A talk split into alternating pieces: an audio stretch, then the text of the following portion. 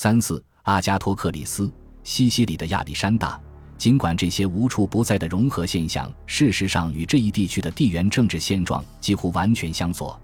他们仍对与迦太基人敌对的西西里地方统治者产生了越来越深刻的影响，将自己塑造成使西部地区的希腊人免受东方蛮族侵害的救世主形象，比塑造成封建军阀的形象要强得多。当亚历山大英年早逝后，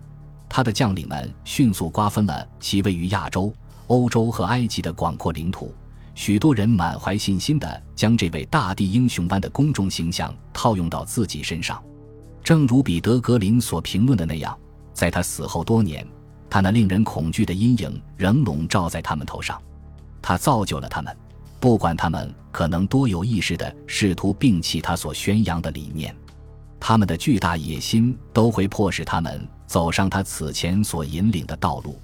位于食物链中处于顶端的继业者，瓜分了这个庞大帝国的马其顿高级军事长官们之下的是一群争权夺利的小贵族、低级军官和其他的冒险家。很多人与亚历山大的关系可谓是极其模糊。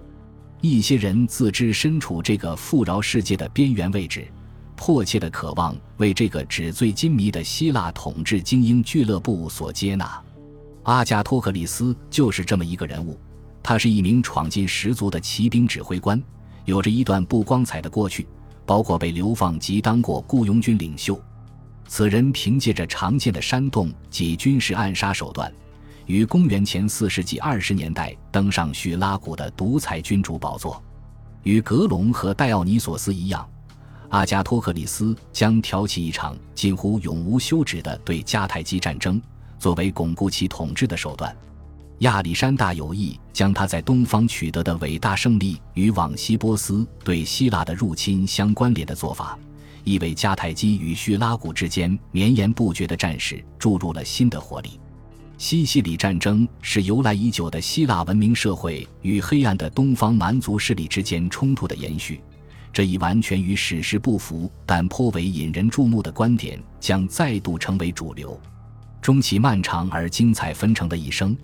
阿加托克里斯一直将自己打扮成亚历山大在西部地区的继承者，他所发行的货币与其他后亚历山大时代的希腊统治者一样，刻意复制着对这位马其顿大帝及自封的亚洲之主所喜爱的主题。一个世纪后，罗马剧作家普劳图斯将用嘲讽的笔调描述阿加托克里斯那不顾一切的模仿亚历山大形象与古怪动作的行为。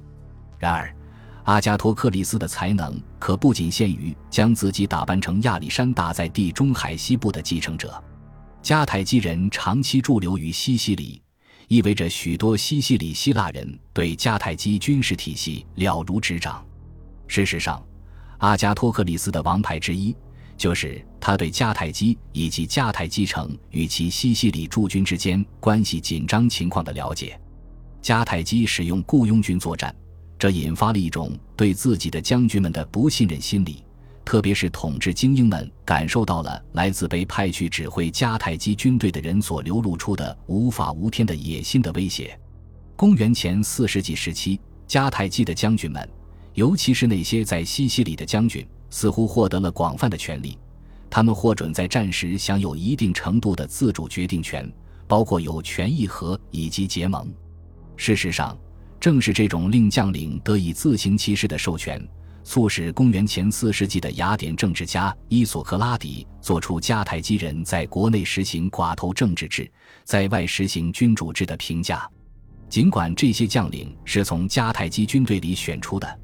但相关人选的确定不光是一百零四人法庭，也是全体迦太基公民在公民大会上决议的结果。这一独特的制度令这些将领处于统治精英的猜忌之下。迦太基的西西里驻军逐渐形成一个拥有自身货币和行政管理体系的近乎独立的军事组织，这使得局势变得更加紧张。西西里港口距迦太基数百公里之遥，并且这座岛屿上所发生事件的消息也显得零零散散，且时常出错。在这种环境下，军事长官很容易就会忘掉自己对贵族们应尽的责任。尽管迦太基的军事长官们在战时拥有相当程度的自主权，然而他们自行做出的决定在之后需受到一百零四人法庭的严格审查。持续多年的西西里战争使得这些将军很难不注意到他们的叙拉古同行，那些与他们一样依靠自己在全体公民中的威望首次获得指挥权的军人。是如何成功的通过攫取贵族权力而摆脱铜柴所加诸的令人不安的监视的？对未能在战场上充分展现才华和勇气的军事长官们施以严惩，是迦太基政治生活的长期特色。在古代世界，将人钉死在十字架上的刑罚无疑并非由迦太基人首创。然而，与将这一可怕刑罚留给最为低贱的人群——逃跑的奴隶、普通的罪犯和外国人。的其他民族相反的是，迦太基人间或会将他们的将军钉死在十字架上。这不仅仅是对那些政变失败者的无情警告，它还被作为一种令人毛骨悚然的政治清洗行为。这些军事指挥官自己同样也怀有不信任感，他们抱怨自己在战役结束后的归途中被他们的公民同胞们视若仇敌。正如迪奥多罗斯·蒂迈欧在对日后一场未遂的军事政变进行解说时，用尖锐的笔触所评论的那样，这次事件的根本原因在于迦太基人所执行的严刑峻法。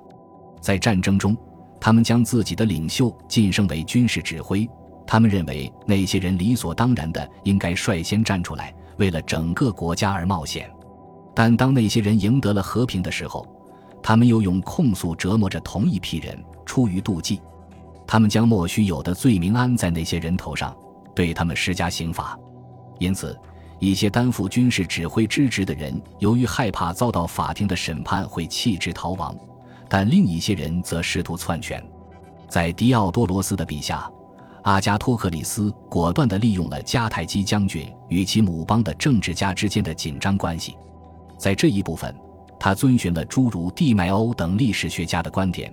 后者指出，阿加托克里斯是一个目光短浅的政治投机主义者，他心甘情愿地与那些可憎的迦太基侵略者签订协议。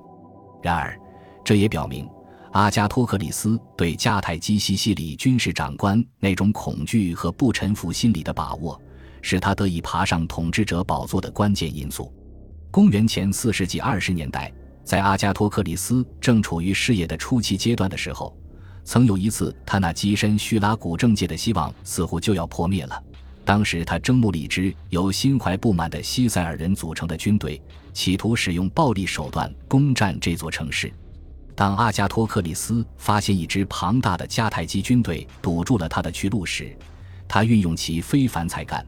与迦太基司令官哈米尔卡打交道。当知悉哈米尔卡意图成为迦太基独裁者的野心时，阿加托克里斯与前者达成了一份秘密协议：迦太基军队让道，以使阿加托克里斯能直取叙拉古。作为交换，他将在未来的任何时候协助这位将军夺取其母邦的政权。事实上，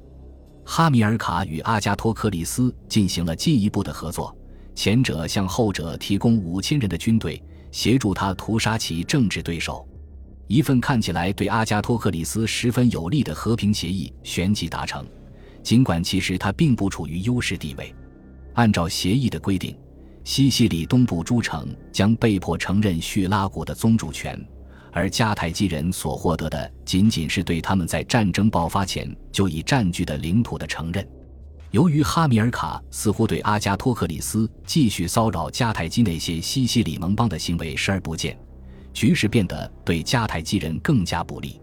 记录了协议条款的希腊和罗马文献表明，诡计多端的阿加托克里斯愚弄了哈米尔卡。一个更为实事求是的解释是，让西西里的暴力和动荡继续蔓延下去，可能对迦太基军队和阿加托克里斯都有好处。西西里局势的动荡不安表明，迦太基对自己的军队控制不利。并对西西里驻军与他的叙拉古敌人彼此勾结的情况缺乏了解。迦太基议会的反应揭示了这一点。议会并未召回哈米尔卡，并在大庭广众之下质询其叛国之事，而是对此事进行了投票表决。但在他们认为自己有把握与哈米尔卡对抗之前，他们决定将相关决议隐而不发。西西里的迦太基军队开始成为一支半独立的力量，而他名义上的主子迦太基几乎对其毫无约束力。事实上，哈米尔卡在对他的判决得以执行之前就死掉了，因此令迦太基议会感到恐惧的对峙局面没有出现。议会做了一次意在夺回主动权的尝试，他从迦太基城直接派出一个使团前去警告阿加托克里斯。他应尊重两国之间已有的协定。然而，为了重建议会在西西里驻军中的权威，一支由一位新任命的指挥官基斯哥之子哈米尔卡统帅的生力军被组建了起来。哈米尔卡出师不利。当军队向西西里直驱而来的时候，一些载着迦太基贵族的船只在一场风暴中沉没了。然而，当哈米尔卡于公元前三百一十一年来到西西里岛的时候，他立刻展现出了出色的指挥才华。在赢得了一场全面胜利后，迦太基人成功的将阿加托克里斯和他的残部封锁在叙拉古。哈米尔卡随后又在军事成果之外，与众多西西里希腊城邦结交，取得了外交主动权，从而将阿加托克里斯日益孤立。与前任的路线明显相左的哈米尔卡打算彻底打败阿加托克里斯，攻占叙拉古，从而终结这场战争。本集播放完毕，感谢您的收听，喜欢请订阅加关注，主页有更多精彩内容。